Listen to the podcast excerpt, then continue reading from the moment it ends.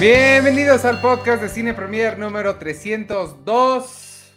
Hoy me acompaña un cuadrito que se llama, ¿cómo te llamas? Me llamo Charlie del Río, ¿cómo estás? Iván Ivanovich Morales.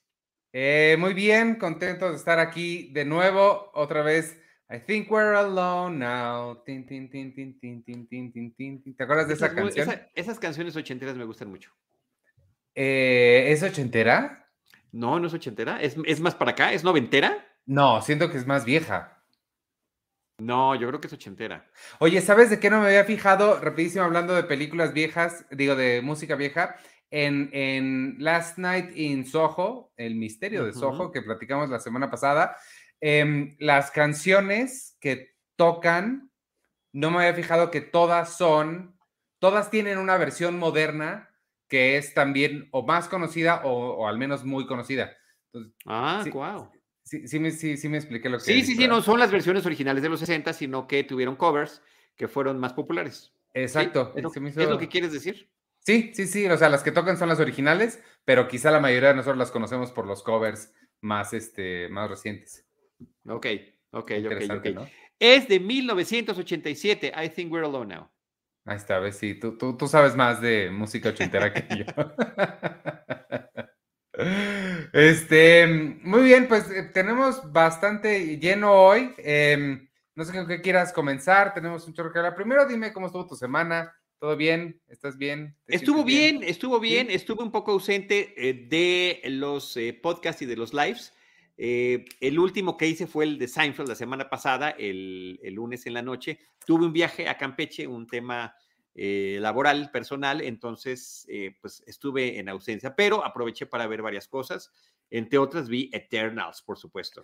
Ay, Eternals, déjame, este, Héctor nos está diciendo, hola, eh, saludos a ustedes y también a los ausentes, Penny, Arturo y Sergio, sí, a ver cuándo, a, ver si un día nos, nos acompañan de nuevo, las actividades, entre más se acerca el fin de año, las actividades cada vez se ponen más pesadas, este... Intensas pero, pero pues esperemos que, puedan estar de vuelta en algún lado. Mientras tanto, pues les mandamos un saludo desde acá. Y aquí estamos Charlie y yo al pie del cañón, viendo un chorro de cosas, porque, mm, eh, híjole, también ya los estrenos también se están ya acelerando un montón.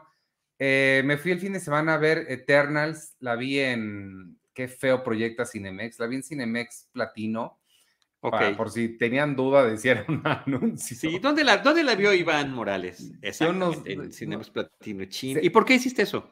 Pregunta. Por, curioso. Eh, porque me queda muy cerquita el, el, Cinemex y este. Y sí, no. Por logística, por, logística, de logística y distancia, sí. Oye, perdón, saludos a, Pame, a, a, Héctor Vector y a Manuel González, que son los que están allí. Ya habías tú mencionado el comentario de Héctor Vector, los cuadritos faltantes.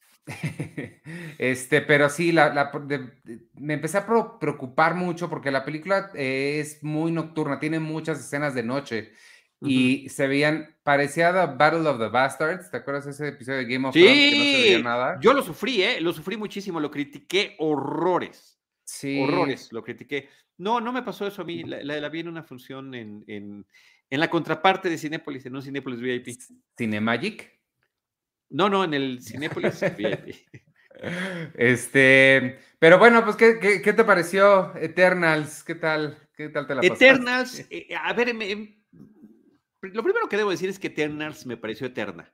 Eh, creo que hay un tema de ritmo que no me esperaba para una película de Marvel, para una película de superhéroes, para una película comercial, para una película palomera. Siento que, eh, y, bueno, a ver, eh, Chloe Shaw sabemos que es una estupenda directora, Que, que recibió el reconocimiento con, los Oscars el año pasado, o este año, este año, por una película del año este. pasado, este año. Y, creo que visualmente em, y narrativamente también tiene mucho de ella.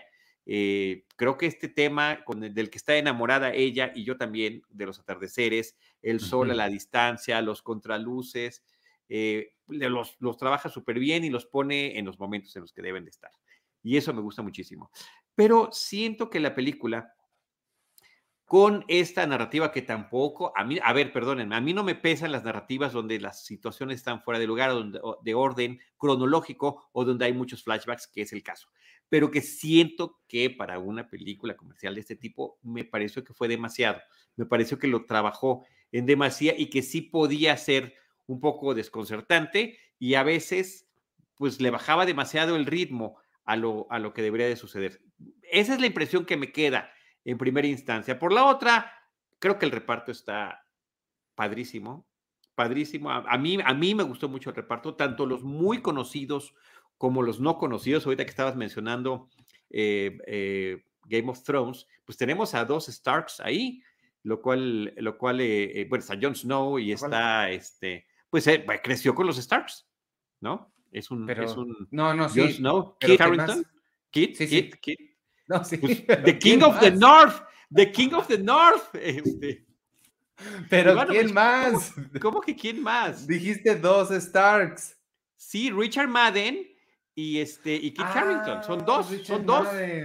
Es que no, de Richard Madden no me acordaba, de Kit Harrington sí. ¿Cómo no te vas a acordar? Y por eso digo, es de King of the North, cuando se mueve su papá, se muere su papá Ned Stark, y cuando él finalmente asciende al trono del norte, todas las otras grandes casas del norte gritaban, The King of the North, The King of the North, cuando, cuando toma su lugar. Ah, que no, le mucho, porque de él esa roja tremenda. No, de él sí no me acordaba nada en Game of Thrones. ¿Cómo puede ser? Nada, es, esas cosas. A, a, mí, fíjate que yo, yo no tuve tanto problema con el, con el ritmo como tú. Mi problema, y creo que lo articuló muy bien Sergio justo en su crítica, es que em, me parece que no se decide qué quiere ser.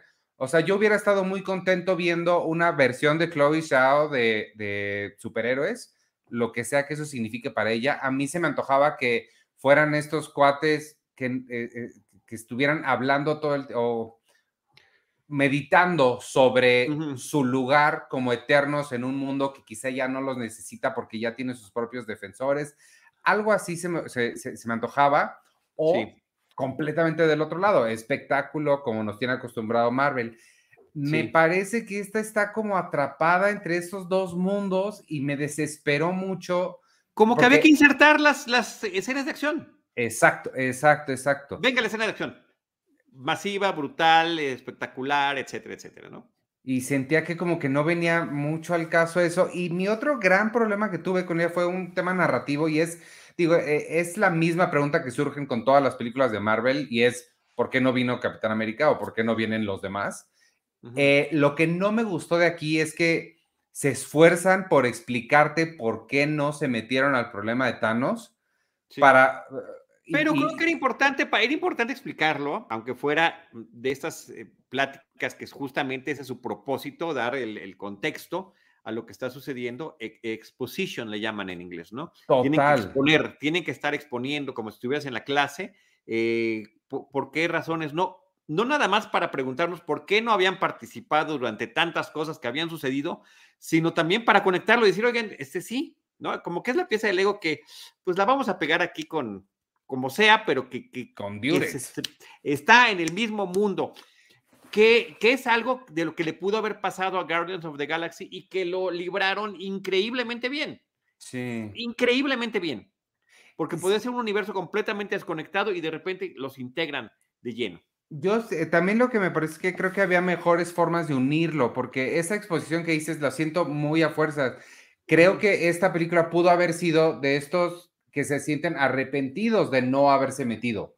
Si, yo, si ellos toda la película hubieran estado, es que nos sentimos mal de no habernos metido con Thanos y ahora tenemos la oportunidad de sí hacer algo, creo que ahí pudo haber estado el, conflicto y me hubiera funcionado un poquito más. Sí. Sí, estoy de acuerdo, estoy de acuerdo. Ahora, eh, creo, creo que eh, en ese sentido, por eso agradezco muchísimo la presencia de Kumail Nanjiani como Kingo, porque refrescaba, o sea, era, era, eh, así, gracias, es más, te, hicieron falta frases, necesito más, más acción contigo. Eso a mí me faltó muchísimo. Eh, no solo, eh, a mí Kumail Nanjiani es uno de mis comediantes favoritos, entonces evidentemente lo extrañé a él, pero en general extrañé más levedad. Sí, sí, sí. La sentí más película de DC que de Marvel.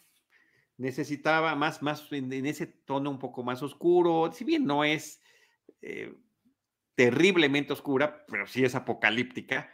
Em, creo que esa parte de equilibrio era necesaria y que pudo haber sido más. Porque lo que hace con el otro actor con el que participa, eh, Harish Patel, como Karun, eh, me parece que están sensacionales. Hacen una gran dupla y tienen las mejores líneas, las más divertidas de, la película. Sí, y es lo que yo siento que pudo haber más. A mí, él, ese personaje me hizo mucho ruido al principio. Eh, tanto él como Kit Harrington, ambos aceptan bien rápido que esta gente tiene poderes y demás. Pero eh, era, fue, fue, mi culpa porque luego dije, ah, no, pues sí, pues claro que lo aceptan, pues ya saben en qué mundo viven, o sea, no es tan raro. No, y el otro llevaba décadas ya, ya con él, eh, así, así lo menciona, lo había acompañado durante ya muchísimo tiempo. Y la entrada de, de, su personaje de Kingo me parece increíble con el, la, película de Bollywood que están haciendo, me, me pareció sensacional. Y me, me, gustó mucho, se me hizo muy, eh, muy ingenioso que a eso se dedique, como que Sí, está padrísimo. Está buenísimo, está buenísimo, está, está, está muy entretenido. Pero sí, eh, la, la, otra cosa es que siendo personajes eternos, como dice el título, eh, personajes que han vivido no solo este, centenares de años, sino milenios, pues de repente se ven como muy inmaduros en la forma en la que actúan, es, es como absurdo, ¿no? Debería, Que eso requería un trabajo posiblemente más dedicado eh, entre dirección, guion y actor. decir, oye, imagínate que eres un viejito nada más que estás en el cuerpo de alguien joven.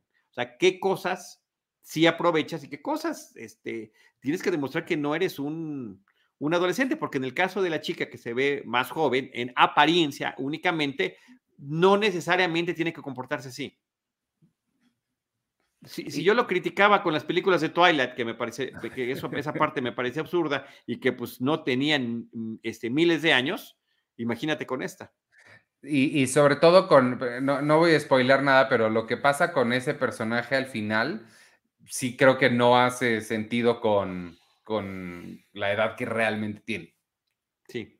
No lo que termina, Entonces, pues, bueno, haciendo.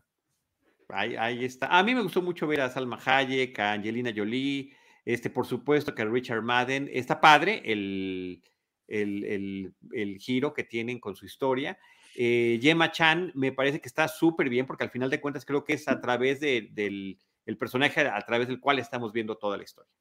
Sí, y a, mí me gustó que las, las grandes estrellas que tiene la película, o sea, que son Salma y Angelina Jolie, las dos grandes eh, estrellas, están un poquito de fondo, no, no, no son los protagonistas, eso me gustó. Y que le dan una equidad, aunque haya otros actores que para nosotros resultan desconocidos o menos conocidos y que no se están opacando por estas otras presencias. O sea, en ese sentido creo que sí hay un equilibrio interesante que funciona. ¿Dónde la colocarías en el panteón de Marvel? Mm, eh, ¿En el panteón? en el, así se dice, ¿no? En, el, en la galería de Marvel. Pues no muy arriba, ¿eh? No, nada arriba, nada arriba, muy mediana. ¿Pero hasta abajo o, no? No, hasta abajo, no, pero, pero sí apuntando hacia abajo. ¿Cuál está hasta abajo? Thor, la 1.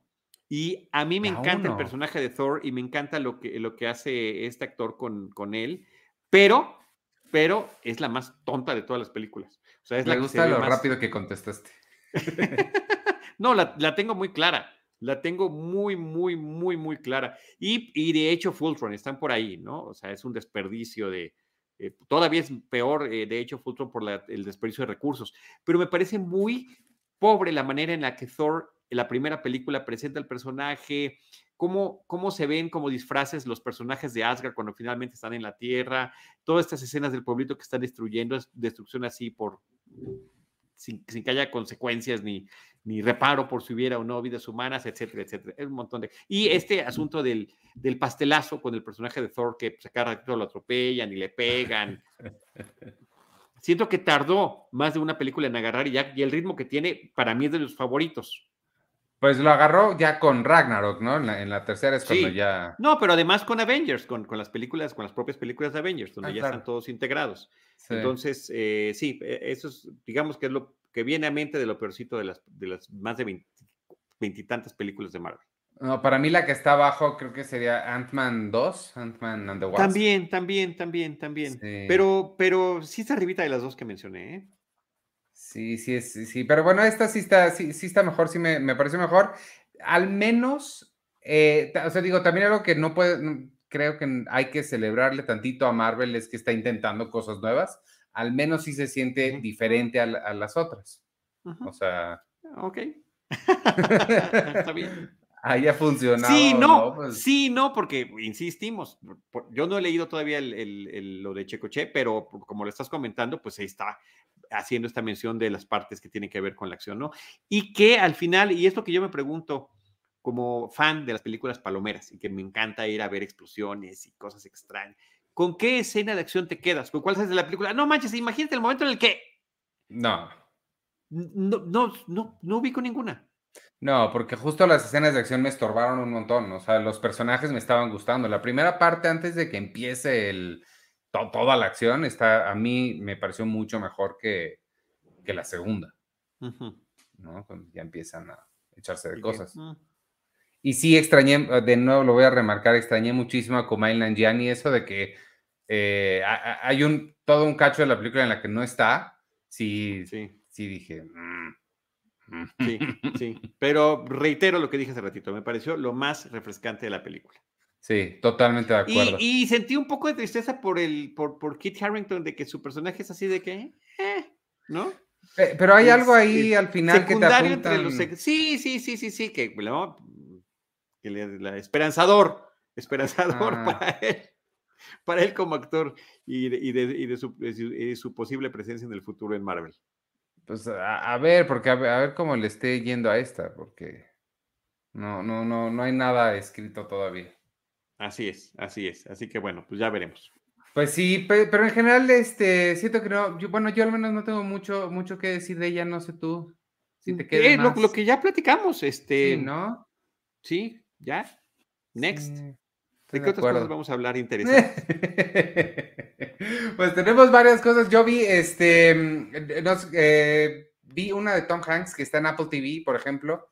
Eh, no sé si quieras hablar de esa. Una película de policías de Alonso Ruiz Palacios. A ver, vamos con el western que viste primero. Platícanos. Ah, a mí me encanta el western. Me gusta cómo hacen cosas hoy en día, eh, siguiendo ese, ese género cinematográfico de, de, muchas maneras distintas. Todavía no veo esta y tengo muchas ganas de verla, pero pues ya no me dio tiempo. Es, yo, mira, yo la vi porque a mí me gusta mucho, este, me gusta mucho el género western y me gusta mucho Idris Elba. Me cae muy bien. Y además. a mí también, a mí también. Este, eh, ay, em, eh, Regina King, este, me gusta mucho todo, todo, lo que hace y dije, pues voy a verla, no, no, había, no sabía nada de ella. Se llama The Harder They Fall, em, está en, es original de Netflix y en cuanto empieza, Charlie, de verdad es una cosa increíble. Los primeros cinco minutos de la película son fantásticos. Eh, se siente, la verdad es que saliendo, o hace poquito que acabo de ver varias de, Tarantino, sí se siente un poquito el, el tarantines, el western tarantinesco, que es una actualización de los spaghetti westerns y demás, pero, em, pero sí se siente muy fresca y muy, muy, eh, muy explosiva, muy dinámica. Creo que la forma en la que están construidas todas las secuencias de acción te mantienen al filo del asiento. De lo que se trata esencialmente es un hombre que está en búsqueda del tipo que mató a sus, a sus padres. Este, y, es, tiene todos los tropos, todos los clichés que esperas de un western. Con la bueno, la venganza es uno de los mejores eh, eh, y de los más interesantes eh, eh, motivos que tenemos en la literatura y en el cine. Me parece que es sensacional lo que siempre hacen con ese tema. Y, la, y, una, una banda de forajidos que busca otra, o sea, está el, robo del tren, está el, la cantina, está todo lo que esperas. Pero que, la, particularidad de esta película, además de que visualmente eh, es, es, muy, muy dinámica y muy, em, muy enganchante, es que todos los personajes son negros, todos los personajes, o sea, es una película que está situada en un viejo oeste que está prácticamente poblado únicamente por negros, lo cual ya en sí mismo le da una frescura interesante. Eh, la otra es que el tipo de lenguaje que utilizan y la forma en la que está musicalizada es enteramente moderno. Hablan como gente de, de hoy y la música es hip hop, es este, RB es música muy moderna y esa mezcla lo hace, eh, la, hace sentirse muy fresca y muy, muy padre. Este, tienen ahí varios gags visuales. Hay un momento en el que dicen, hablan de un pueblo de blancos y van al pueblo de blancos y es un pueblo que está todo pintado de blanco. Eh, entonces, tiene cositas así como muy divertidas. Em, no se toma nada en serio a sí misma, pero sin sentirse como chiste. Y, está muy, muy, em, muy dinámica. La palabra que se me está ocurriendo mucho es dinámica. Creo que vale mucho la pena. Sean fans del western o no, creo que vale la pena si eres fan de, de las películas de, pues, de, acción y emoción. Creo que eh, funciona para, para cualquiera. Wow. Pues se oye muy bien, tengo ya muchas ganas de verla y de verdad que Idris Elba es uno de mis actores favoritos. Eh, lo hemos platicado en otros espacios. Hace unos cuatro años era mi gallo, era el, el hombre al que yo apostaba, podría o debiese haber sido en, en, ese momento el nuevo James Bond, cuando ya había dicho eh, Daniel Craig que se iba. Uh -huh. Acabando la película pasada, Spectre dijo, ya no puedo más con esto, bye.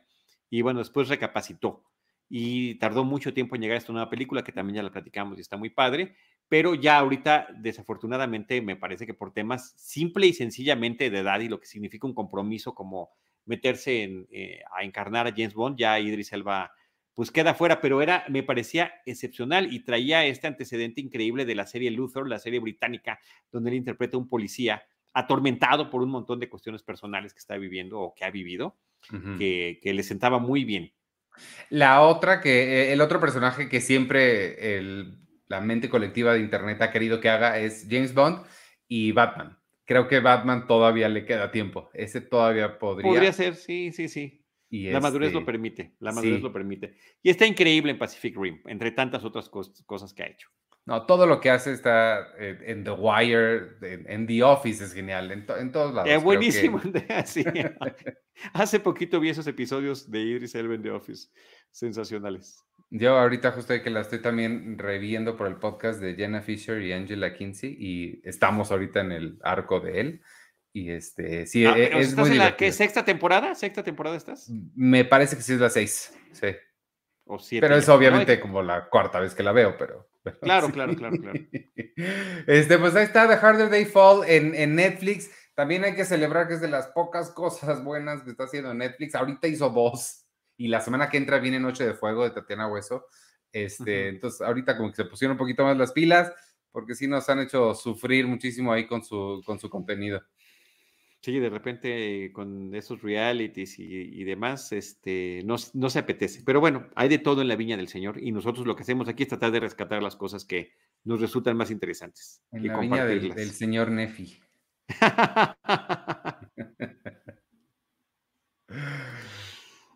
Oye, pues. ¿En dónde está? Re, re, repite, yo creo que es importante mencionar el título otra vez y la plataforma para que. Eh, The Harder They Fall eh, a ver, y, y, si le busco cómo se llama en español, porque no sé, español, Netflix, creo que es eh, entre más, más dura será la caída, se llama en español. Más dura será la caída, The Harder They Fall con Idris uh. Elba y Regina King este, en Netflix y ya. Y la Perfect. otra también sí. es un western, podemos hablar de esa. Es de... De, a ver. De, de, la de Tom Hanks en Apple TV. Ah, Finch. ¿Te gustó? Sí me gustó. Sí me gustó. Eh, la disfruté, pero sentí que ya la había visto.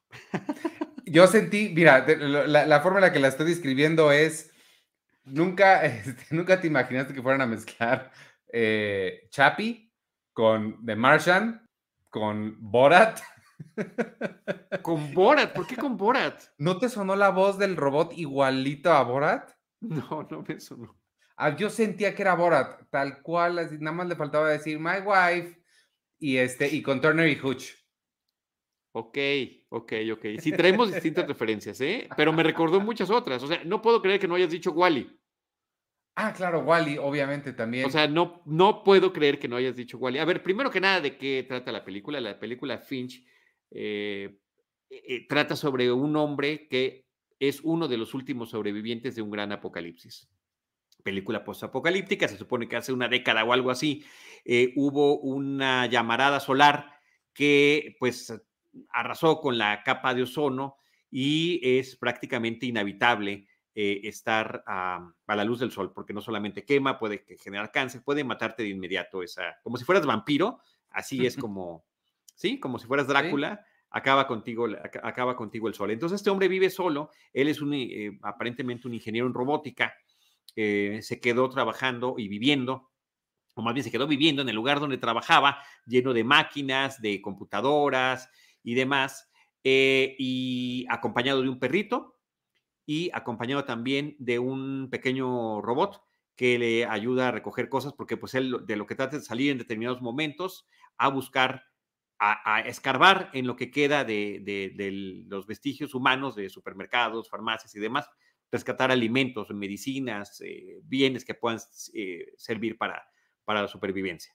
Y él está construyendo un androide eh, y está creando su cuerpo, su movilidad y por supuesto también dotándolo y capturando mucha información para que este androide pueda trabajar y tener un trabajo en particular, que creo que es parte de lo que hay que descubrir como, como audiencia a lo largo de la película. Eh, entonces, de eso trata la película. Eh, prácticamente está sola. A mí me recuerda varias películas. Una es de Omega Man, una película con Charlton Heston de los años 70, donde es el último hombre sobre la Tierra. Eh, está basado en una novela muy famosa que justamente ha sido llevada al cine en más de una ocasión. La, última vez fue con, con Will Smith en una versión que es como más, más palomera, más comercial, eh, pero a mí la de los 70 me gusta muchísimo, porque finalmente es este hombre que pues, eh, justamente está en, en, este lugar donde vive solito y que tiene que, eh, sí, Néstor Montes dice que parece que estoy hablando de The Last Man on Earth, está basada en, en, la, en esa, misma, en esa misma novela de, de Omega Man. I Am Legend, estás en I Am Legend de Richard Matheson, es como se llama y que, ha generado pues, diferentes versiones. Es el último hombre sobre la Tierra, Charlton Heston, en esta película, y este, y, bueno, pues se enfrenta a unos, una especie de humanos entre zombies y, vampiros que, que de repente lo pueden atacar, ¿no? Y él siempre tiene que llegar a ocultarse antes de antes del, anochecer, ¿no? Y aquí, este, el personaje de Finch hace lo contrario, sale de día también, este, porque el peligro de la humanidad, como hemos visto en series como The Walking Dead, no son los zombies, sino los humanos sobrevivientes, ¿no? Entonces él dice, pues, mientras esté el sol al que estamos expuestos y que podemos morir, pues es como cuanto más seguro puedo estar. Entonces me recordó de Omega Man, me recordó Wally, por supuesto, lo primero que pensé es Wally, sobre todo cuando ves a este robot que se llama Dewey, que lo está acompañando, y eh, me recuerda sobre todo una película genial de los años 70, también de los 70, de, de, principios de los 70, que se llama Silent Running, con Bruce Dern, el papá de Laura Dern, y que eh, dirige Douglas Trumbull, después de que hizo 2001, le dieron su oportunidad de dirigir una película. Claro, están súper padres los efectos especiales, venía de hacer esa película y traía toda la experiencia, inclusive se trajo algunas cosas que no se utilizaron en 2001 para esta película, pero este, sobre todo la anécdota que me parece increíble de Silent Running es este hombre que trabaja en un invernadero espacial. Es una nave espacial que sirve como invernadero. Son las últimas plantas que quedan sobre la humanidad. Él es, es una película ecologista, entonces él está tratando de nutrirlas, em, cuidarlas y demás. Y, eh, y, resulta que la, empresa, la compañía que, que mantiene esas naves dice, no, ya no las necesitamos y las vamos a destruir. Así que hay que meter explosivos y acabar con ellas. Y él se revela en contra de esto, eh, tratando de escapar con las plantas, eh, pues termina asesinando a algunas de las personas que, lo querían evitar, eh, al cerrar con puertas, al hacer explotar ciertas cosas, y finalmente también queda herido de muerte. entonces lo que tiene que hacer es enseñar a los robotcitos que tienen ahí, que son tres y que se llaman Huey, Dewey and Louie, o Hugo, Paco y Luis les llamamos ah. aquí en México, los sobrinos de, de Donald Duck, y que por eso, por eso el robot de esta película se llama Dewey. Wow, eh, ese, ese, yo no recordaba lo. Sí he visto Silent Running, pero no me acordaba de los nombres de los robotcitos. No, entonces ahí me parece que está, que está la, la super conexión, porque ese eh, temáticamente es eso lo que está contando la película. Este, creo que es una gran oportunidad para recordar estas otras cintas. Ahora, qué curioso, yo la vi y, pensé lo que platicábamos el otro día con una de las, de las cintas que, comentábamos, Ivanovich, aquí en Cine Premier. Dije, parece esas películas que fueron hechas durante la pandemia porque es un solo actor, eh, pero no, esta película ya estaba terminada antes de la pandemia, iba a estrenarse eh, a principios del, o a, finales del 2020, o sea, ya estaba programada, pero pues justamente la pandemia hizo que se fuera retrasando, retrasando, retrasando, hasta que finalmente pues llega ya eh, directamente una plataforma que es la de Apple TV, Finch.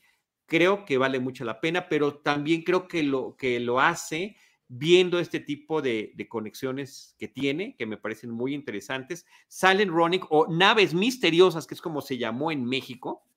Órale. Está en renta en Apple TV y en Claro Video. De verdad que si tienen la oportunidad de echarse el ciclo en casa eh, con esta temática, ahí está. De Omega Man también está en renta en Apple TV. Igual y pues por supuesto que está en Disney Plus. Entonces creo, creo yo, Ivanovich, que son tres referentes importantísimos para que, complementan esta película. No significa que sea un producto de, pero que finalmente tienen estos vasos comunicantes que me parecen muy interesantes y que tienen que ver con ciencia ficción, que tienen que ver con ecología y que tienen que ver con sobrevivencia y que tienen que ver con el legado. ¿Cuál es? todas estas películas, todas estas películas hablan de el legado que podemos dejar aún en el más apocalíptico de los mundos.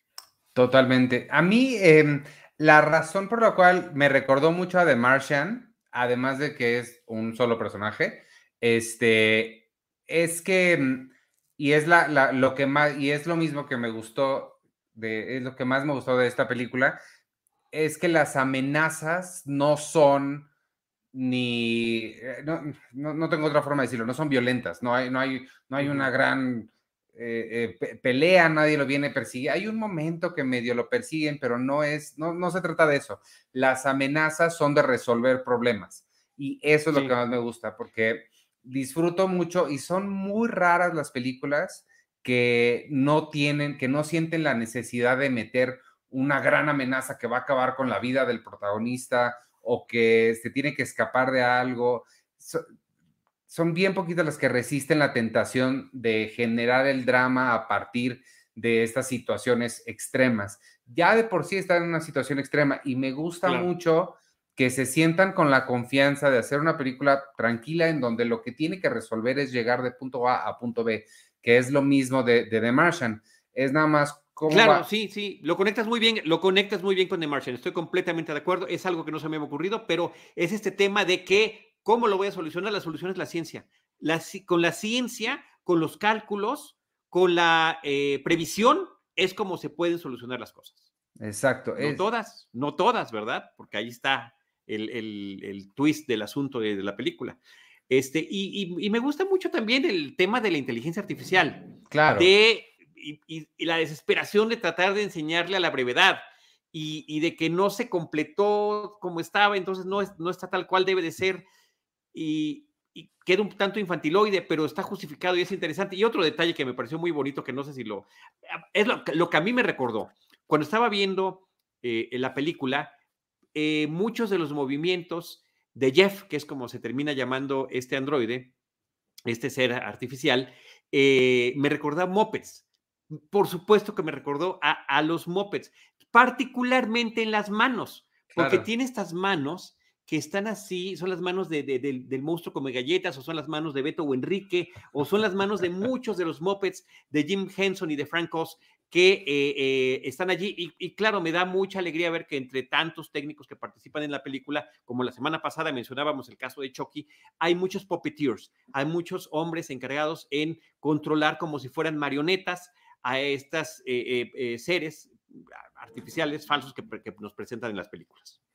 A mí, eh, a mí el robot, no había pensado en eso en los, en los mopeds. A mí a quien me recordó fue a Chapi. Creo que parece visualmente al Chapi y actúa como él, porque es como esta como inocencia babas.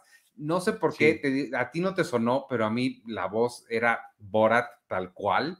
Sí, no, no. Después empieza a evolucionar y empieza a aprender y ya empieza a hablar más decente, pero, pero al principio sí es, es, es, es muy divertido eso. Este, y me gustó que no se toma tan en serio, o sea, que sí tiene sus momentos de... Ya dijimos que es Tom Hanks. Que... Creo que no, no sé. Siento que fue el primero que dijiste. Lo, sí, es Tom Hanks, o sea, Tom Hanks. sí. Oye, hay, una, hay un detalle de Tom Hanks que me parece oportuno mencionar y a lo mejor no tengo del todo claro su filmografía completa y tú me puedes sacar de un error. Es un tipo que tanto en su persona real, el, el individuo que se llama Tom Hanks, que es actor, productor, director eh, y creador de historias, intérprete, tiene una gran bonomía, es muy carismático. Y aunque... No, espérame, espérame, espérame, te tengo que detener porque no sé qué significa bonomía. Ser bueno, ser ah. bueno.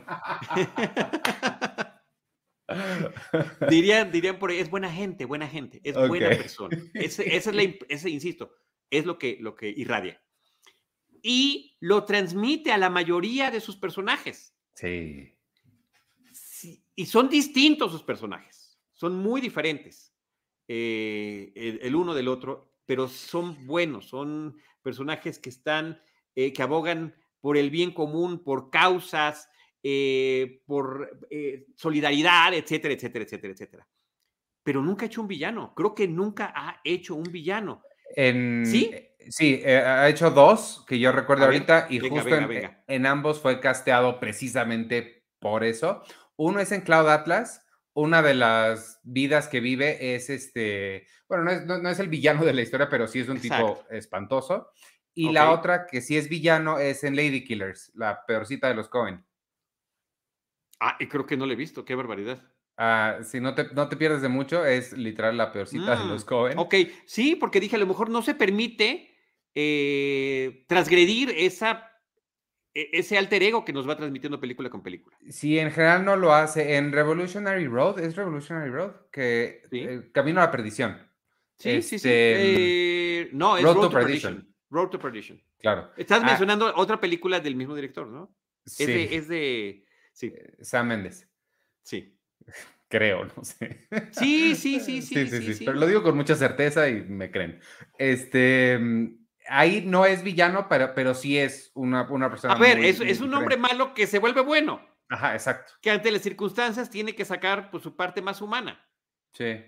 Nunca lo vimos actuar como el amatón que es, pero cuando se encuentra ante esta circunstancia, pues no, el corazón le gana. Entonces, bueno, pues sí, eh, ahí está, ese, pequeño detalle. Pues Tom Hanks, bien como siempre, bien como siempre. Además, creo que en particular eh, el hecho de que está asumiendo a un personaje con la edad que tiene él actualmente, o sea, es un hombre que ya se ve eh, grande de edad, en este caso acabado por las condiciones en las que vive, eh, y donde hay exposición corporal para también para demostrarlo. Me parece que eso está, está muy bien, muy bien manejado.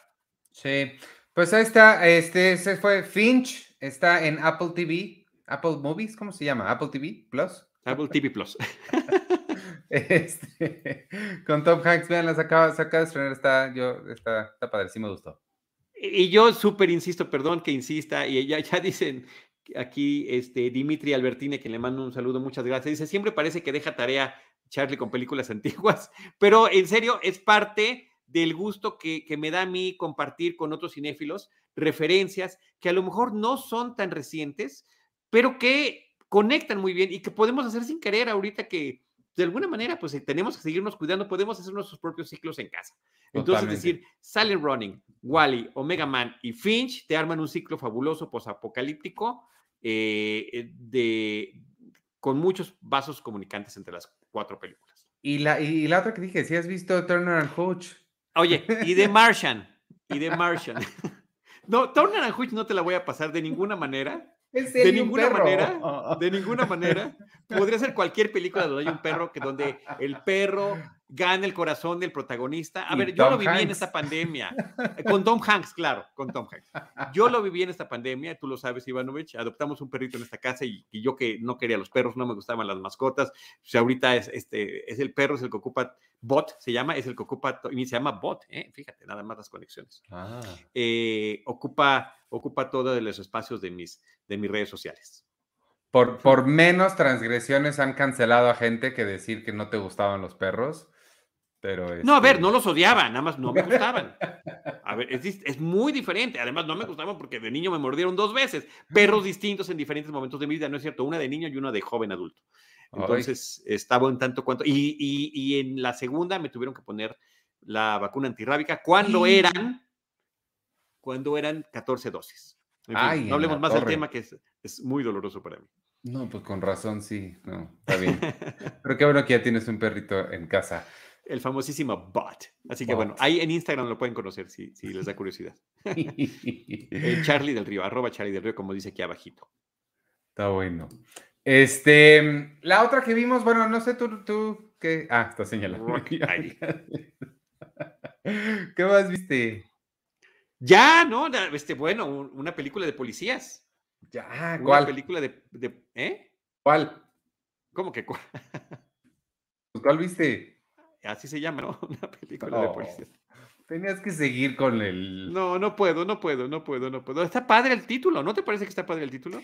Está, sí, está muy padre el título, excepto que una, una, parte importante de nuestro trabajo en Cine Premier es hacer, em, es lograr el posicionamiento en Google a través de ciertos mecanismos que se llaman SEO. Em, es para posicionar cosas y es imposible posicionar una película que se llama una película de policías porque pues las búsquedas te arrojan películas de policías. Fuera de eso está muy bonito el título.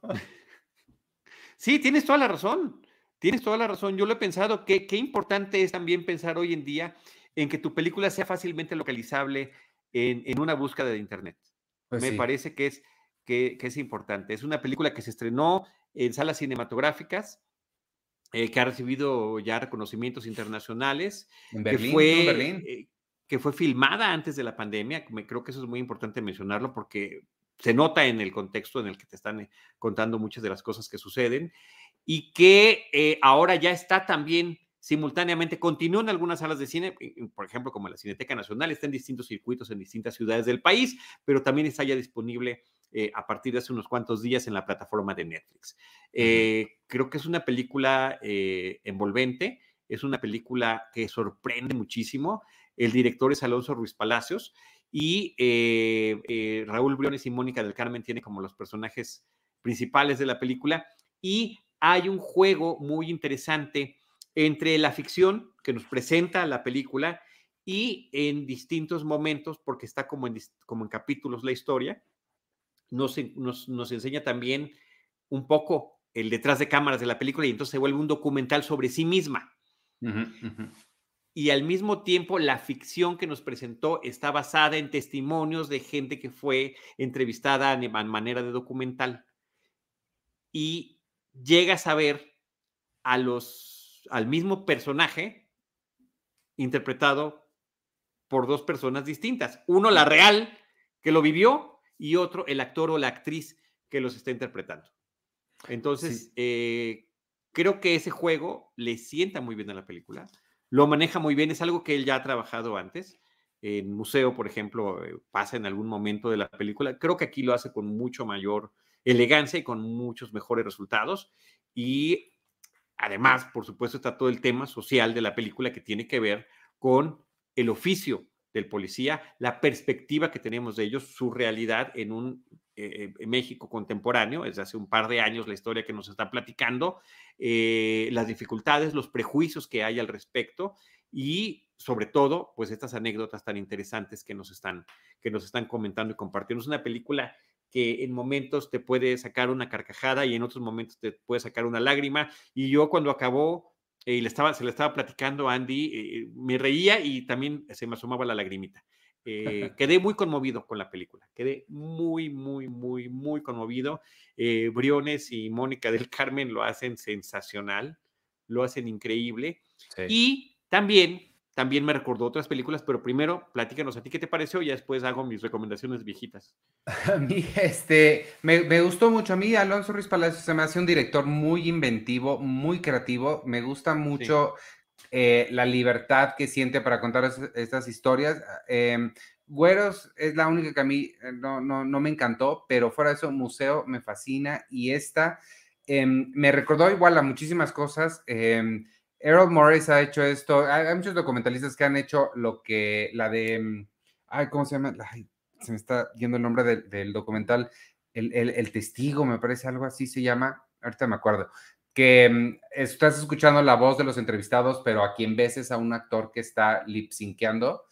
Em, e, e, ese efecto lo aprovecha muy bien, pero hizo algo o hace algo que me recuerda incluso a Synecdoche New York, de, Charlie Kaufman, que es una película que se empieza a doblar en sí misma, este, porque es e, e, e, esto que dijiste, ¿no? De, repente se convierte en, ahora vamos a ver al actor hablar de lo que está actuando y luego vamos a ver al, al personaje y ya no sabes cuál es realidad y cuál es ficción, pero se las arregla para al final sí aclararlo todo, dejar muy bien limpias, muy limpias cada una de las líneas narrativas, de forma que no son confusas. Y todo esto, y esto es lo que hace el mejor arte, creo yo, es que todo esto que es muy entretenido y funciona muy bien como narrativa, también tiene un comentario social, también tiene no, un... bueno, sobre, sobre todas las cosas, ¿no? Más bien es el comentario social contado con esta gran originalidad. Eh, fíjate que de, las otras películas del mismo director, de Luis Palacios, su cortometraje verde me recuerda mucho a este, porque acuérdate que es estos eh, eh, conductores de un camión blindado. Que, Yo no lo he visto. Ah, está sensacional y conecta perfecto, porque parece un documental, es una ficción que parece un documental, está como, como ese hiperrealismo que maneja. Increíble, ah. y, y lo tienes que ver como un gran complemento. A mi museo me encantó, me, el arranque me parece sensacional. Todo el tema del robo al Museo de Antropología e Historia de Chapultepec es, me parece que está increíble. Siento que después ya desvaríe en sí mismo un poco cómo, cómo lo está contando y siento, pero, hay una intención muy clara de querer salirse de las narrativas convencionales y creo que aquí lo hace muy bien. Yo conecté muy bien porque eh, Fíjate que, mi primer contacto que yo tenga así claro con películas que tratan de aparecer un documental falso o donde se transgrede esa realidad con el espectador, lo viví en Annie Hall, en Dos extraños amantes de Woody Allen. Hay, ah. hay, escenas que él está recordando de su infancia y de repente él aparece en ese mismo lugar y a veces puede hablar con sí mismo o nos está refiriendo a sus recuerdos como como si estuviera, él mismo puede voltear a ver a la cámara y decir, así ya era yo de niño y miren con qué tipo de mundo estaba yo lidiando, o así, así me veía yo cuando conocí a esta chica, ¿cómo es posible que se haya dejado engañar por este hombre?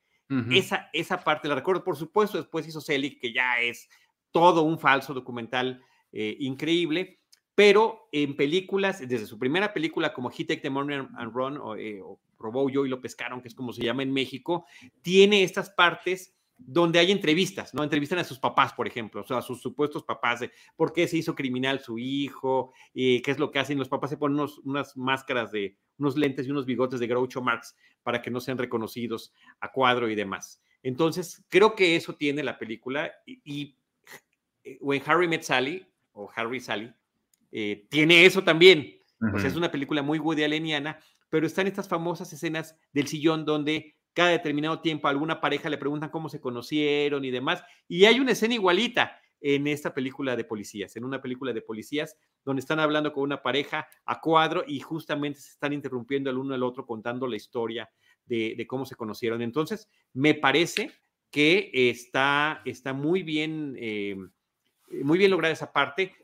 Obviamente no significa que él haya pensado en esas otras películas que estoy mencionando, pero bueno, uno, insisto, como, como cinéfilo hace estas conexiones. Y la otra que quiero mencionar, tú mencionabas una en particular a mí con la, con la que más conecta de ese, de ese estilo, es American Splendor, que no sé si la, la, ubicas. American Splendor hace exactamente esto. Te está presentando un actor que está interpretando a una persona en la vida real y en determinado momento ves al de la vida real, eh, al, hombre y a la mujer, a la pareja, este, de vida, y de repente pueden inclusive hasta estar los cuatro a cuadro con, el mismo personaje y, es una película sensacional. Este, Annie Hall la pueden rentar en Apple TV, es una de mis películas favoritas de todos los tiempos. Dos extraños amantes es como se llama en México. American Splendor está en HBO Max y creo que hay otras películas también en las que puede uno pensar en términos de cómo ha sido abordado el tema eh, de la policía, el tema también de la corrupción y de las dificultades que puede haber, aunque haya gente bien intencionada. Este, una de ellas sería Bala Mordida, que está en Filming Latino, es ah. muy interesante, es muy cruda, muy ruda. Y por otra parte, eh, que, al fin está en una plataforma, después de mucho tiempo que no había manera de verla, Días de Gracia, que es, es, es extraordinaria con Tenoch Huerta, una de las mejores películas mexicanas contemporáneas que es de ficción, es emocionante, eh, tiene grandes secuencias, hay una eh, plano secuencia, una persecución que no le pide absolutamente nada a ninguna película hollywoodense y tiene unas vueltas de tuerca interesantes y maneja también mucho el tema de los tiempos. Es uno de los grandes juegos que está manejando la película. ¿Y, esa dónde está? ¿Días de Gracia? Esa Días de Gracia está en Prime Video. Ya está ah. en Prime Video. Acabo de descubrir que está en Prime Video. Eh, ya me acordé del, documental que estaba pensando, se llama The Imposter, estuvo nominado al Oscar en 2012. Em, y hacen esto, esto mismo de que tienen actores lip synceando los diálogos de, de las entrevistas reales. Y la otra que me recordó por este juego entre lo que está adentro de la cámara y de repente se van para atrás de la cámara, no sé si has visto una, de las primeras em, películas, bueno, después de Perros de Reserva que hizo Steve Buscemi, se llama Living in Oblivion, es del 95. Sí, que él es un director de cine, ¿no? Es, sí. Exacto. Sí, ah, padrísima. Me recordó también un poquito a esa, que es como ver el, detrás de cámaras y sí. Todo, todo, lo que, todo lo que sucede. Así que, ah, bueno, pues ahí está, creo que esa es una súper recomendación. Sí. Mm, estamos contando más o menos de qué se trata, pero creo que no hemos ningún, echado ningún spoiler de los importantes e interesantes que maneja la. Porque sí, sí te va sorprendiendo, porque sí va cambiando, la, película se va, va mutando mientras la estás viendo. Sí, y me totalmente. es interesantísimo ver eso. Y, también tiene un juego eh, con el espectador, es, crea un diálogo con el espectador porque llega un momento en el que no sabes si, o a mí me pasó, yo, yo, yo la vi en un screener y dije, está mal esto, o sea, como que pensé que tal vez había un problema con la... Claro. Ups, nos, eh nos, pasaron una versión, un segundo corte que no estaba bien terminado, bien del todo. Ajá, entonces e-, ese juego me gusta, este, se me hace muy interesante. Eh, pues ahí está, amigos, una película de policías, la nueva de Alonso Ruiz Palacios, ya está en Netflix y este, y les recuerdo, la semana que entra llega Noche de Fuego, que es la de Tatiana Hueso, que, que también dicen que está, yo no la he visto, pero dicen que está bien buena. Oye, pero conecta también con Tempestad de Tatiana Hueso.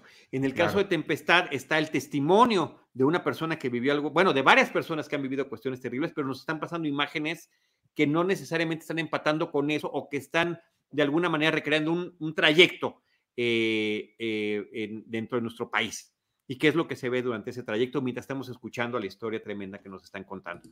Creo que conecta con esa, con Familia de Medianoche, este documental también reciente sobre la familia que ah, tiene una ambulancia, que es el, es este, el modus vivendi de toda una organización familiar y lo que significa estar pescando literalmente eh, trabajos y servicios y, llegando a esos lugares donde hay los conflictos, también llega a llegan a suceder cosas similares, en este caso, desde el punto de vista de una patrulla policial. y eh, esa también la realidad que, se vive en eh, México. Eh, brutal, sí, brutal, brutal, brutal, brutal. Muy particularmente la realidad de la Ciudad de México en lo que tiene que ver con los servicios de emergencia. Eh, tremendo. Entonces, pues ahí están un montón de recomendaciones. Eh, mira este comentario, eh, Ivanovich. Muchas gracias, Dimitri Albertini. Dice, vengan las recomendaciones. Ya llevo vistas de Entity, The Tenth Victim, The Running Man y Pleasantville. Spoiler alert, todas me han gustado. Qué gusto, muchísimas gracias. Dimitri, saludos a Vero, H. Marina, a Michael Myers. ¿Continuarán con su podcast de 007? Sí, este es un podcast que sale cada 15 días. Hubo, justamente por lo que platicé hace ratito que salí de viaje, no lo pudimos hacer esta semana, entonces se atrasa hasta la siguiente, regresamos, pero claro, vamos a seguir ya en el orden cronológico, como lo habíamos platicado, con las películas que hemos visto de eh, Sean Connery. Hará un cameo bot, hoy no, eh, eh, hoy, hoy no está aquí. ni bot ni mi hijo están aquí, están juntos en otro lugar, pero ya habrá oportunidad para un cameo de bot. Muchas gracias, Ver. Este, pues esta semana los estrenos que tenemos son, bueno, llega a, tengo apuntado Ghostbusters, pero Ghostbusters todavía no se estrena. La que se estrena. La próxima semana, ¿no? Sí. Este, sí, hasta la próxima, no sé por qué lo apunté para esta. Esta semana llega la nueva de Wes Anderson, La Crónica Francesa. Eh, nos esperaremos para la semana que entra para platicarla bien, pero nada más les cuento rápido. Yo ya la vi. Este es Wes Anderson siendo Wes Anderson. No me parece que sea su película más, más fuerte. Creo que después del el, Hotel Budapest estaba difícil llegarle, pero, pero vale la pena. Digo, eh, Wes Anderson nunca va a dejar de ser Wes Anderson, pero para, para seguir en esta onda de recomendar cosas viejas, si les gusta Wes Anderson, por favor, por favor, por favor, vayan a Amazon Prime y vean Harold y Maud se llama así Harold y Maud y es, es proto Wes Anderson y van a ver como de dónde sacó el señor todas sus ideas posibles. ok. Este, y, y, está bien buena esa película. Y nada, además de eso, se estrena una que se llama Rock Dog, querido Evan Hansen, que están diciendo que está espantosa. Contagio en Altamar, eh, Chernobyl, por fin lleva meses estrenándose, ya se estrena. Y este, y, eso es todo lo que tengo. No, no tengo las plataformas, entonces no sé, pero pues ya, a ver con qué sorpresas nos encontramos la semana que entra. Y sí, como decía Charlie, James Bond, una misión a la vez toca la semana que entra. Eh, yo mis jueves los intercambio entre James Bond y eh, el Cine Club 99, que esta semana ya cambiamos a los miércoles a las 8 de la noche. Cine Club 99, donde vamos revisando una a una las películas de aquel increíble año que fue el 99. Esta semana toca un documental que a mí me fascina. No sé si lo has visto, Charlie, se llama American Movie. No, no lo he visto. Uf, velo, este, te, lo voy a pasar para que lo veas porque es de verdad una cosa increíble. Es la historia de, Kevin Smith, de Robert Rodríguez, de Richard Linklater, de esta gente que empeñó y vendió y todo para hacer sus películas, pero del lado opuesto de la moneda. Alguien que hizo eso y le fue terrible. Este... No, bueno, porque cuando, cuando los mencionamos a estos eh, eh, cineastas independientes que logran eh, crear grandes obras y dar el gran salto, pues estamos hablando de los casos de éxito. ¿Cuántos son? Son muchos más los que, no, los que no funcionaron. Y, esa es una lección muy importante para recordar, que hay muchos más los que no la, no la hacen. Este, American Movie la vamos a hablar este miércoles a las 8 de la noche en exclusiva para los patrons de Cine Premier.